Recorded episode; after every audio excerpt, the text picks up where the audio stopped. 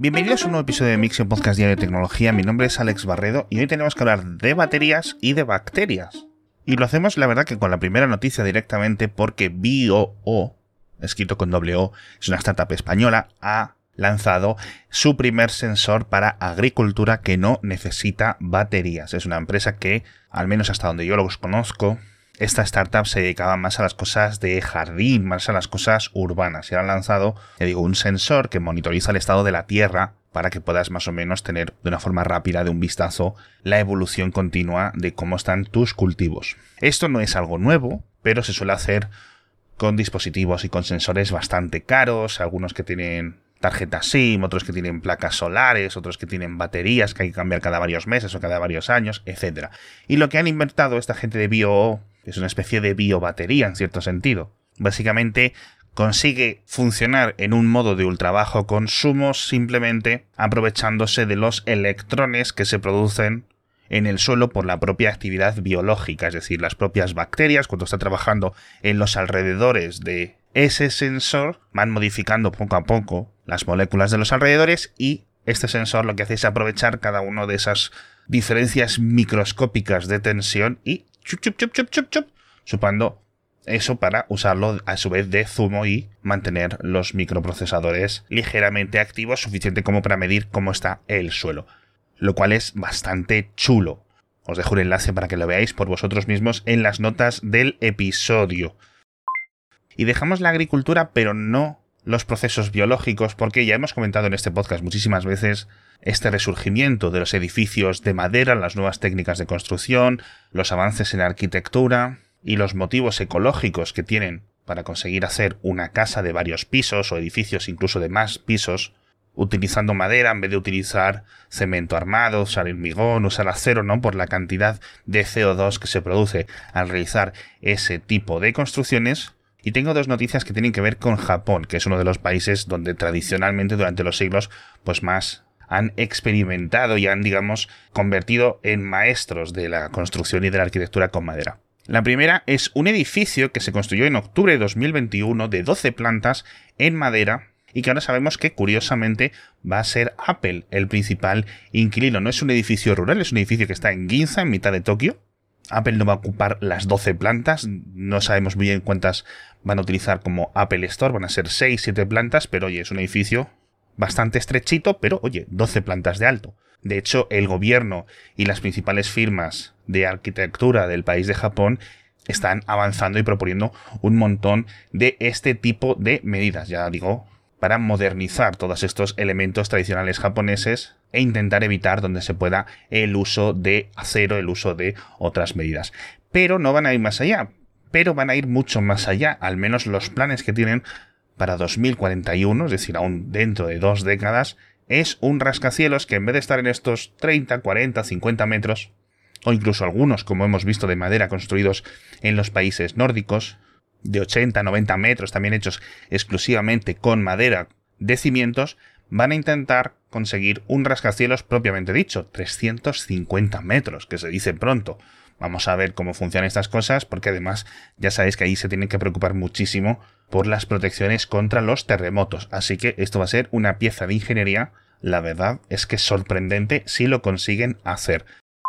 Otra cosa de ingeniería que no es del futuro, sino es del pasado, no está en Japón, sino que está en Marte, es la Curiosity, que comentábamos hace unos días como había cumplido ya 10 años en la superficie de Marte, y ahora también, después de muchos años de ensayo y error a nivel de los simuladores, le han enviado un parche. Y lo que va a permitir ese parche es que la Curiosity, eh, mientras va dando vueltas por Marte, lo haga de una forma mucho, mucho más rápida. De hecho, dicen que un, incremento de la velocidad de hasta el 50%, con lo cual podría alcanzar más de 83 metros por hora, que es una velocidad bastante sorprendente, sobre todo teniendo en cuenta que tiene que controlarse ella casi automáticamente, es decir, que no puede estar dirigido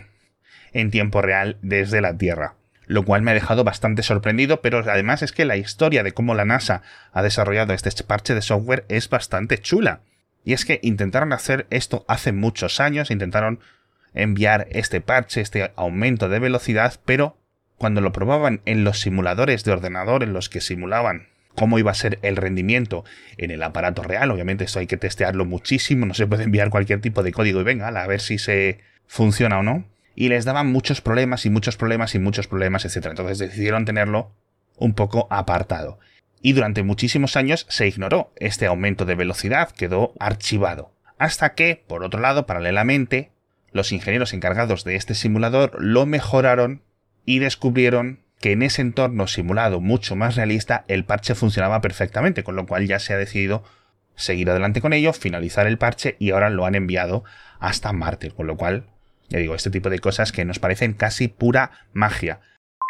Hablando de magia, a ver cómo sienta esto porque es algo que por una parte da un poco de repelús, por otra parte yo creo que lo vamos a empezar a ver en muchos funerales. Y es una mujer que falleció hace unos días y que en su funeral quedaron varios vídeos grabados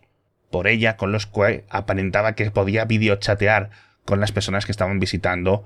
el entierro. De hecho, esta mujer es la madre del fundador de la empresa que desarrolla este software, una empresa británica que se llama Storyfile, que lo que te hace es, como podéis imaginar, grabas un montón de respuestas a un montón de preguntas y el software que digamos simula ese video chat lo que hace es interpretar las preguntas que hacen las personas a ese televisor donde está apareciendo la persona fallecida. Entonces, si la pregunta detecta que es alguna para la que tienes respuestas pregrabadas, pues emite el vídeo. No es algo que sea futurístico, no es algo que sea la leche, pero por otra parte al menos no se inventa las respuestas, que yo creo que sería un poco más tenebroso, es decir, que a lo mejor hay 10, 12, 15 respuestas pregrabadas, es una especie de contestador automático avanzado, pero que yo creo que para muchas familias va a ser algo interesante y quizás a lo largo de la próxima década empecemos a verlo en muchos funerales. Pero bueno.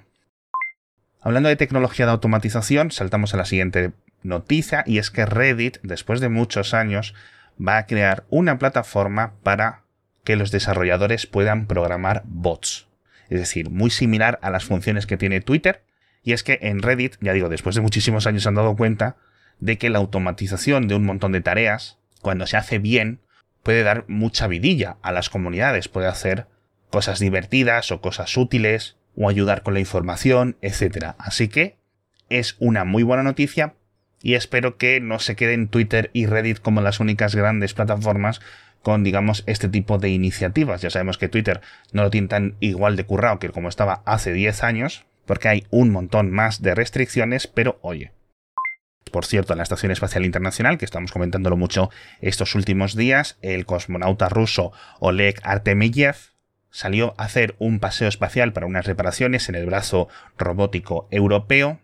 y creo que unos minutos después de salir, cuando estaba ya en su tarea haciendo sus cositas, pues desde tierra detectaron un fallo eléctrico y un fallo eléctrico en un traje espacial durante un paseo puede ser algo peligrosísimo, puede causar que cualquiera de los sensores o cualquiera de las máquinas y componentes que tiene el traje espacial deje de funcionar o cualquier cosa es muy imprevisible y le mandaron rapidísimamente que se volviera a meter dentro de la estación espacial. En la newsletter he puesto que desde, digamos, la estación de tierra, desde Rusia, le dijeron rápidamente que se metiera. Creo que he puesto que le gritaron. Yo no sé si diría que le gritaron, pero yo creo que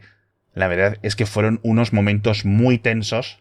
Y es que al final, por mucho que estemos acostumbrados a ver muchísimos paseos espaciales desde hace décadas, pues no dejan de ser una de las cosas más peligrosas que puede hacer un humano a día de hoy.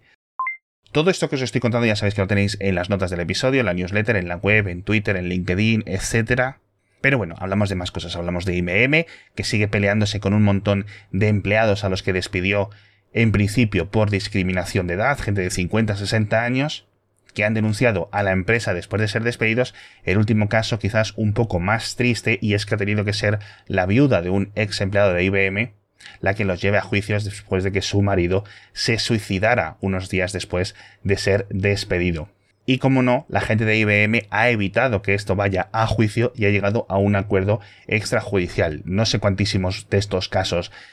extrajudiciales van, pero en IBM hay una cosa y es que está clarísima y es que no quieren que un montón de comunicaciones, un montón de decisiones internas que todo apunta a un gran caso organizado de discriminación por edad de sus empleados, pues se hagan públicos en un juicio. Lo cual me parece bastante triste teniendo en cuenta la historia de esta empresa. Pero bueno, Hablando de otra gran empresa de tecnología, Microsoft ya ha dicho que el 20 de septiembre, es decir, aproximadamente dentro de un mes, va a llegar la próxima gran actualización de Windows 11. Recordemos que ahora estas grandes actualizaciones las van a llamar momentos.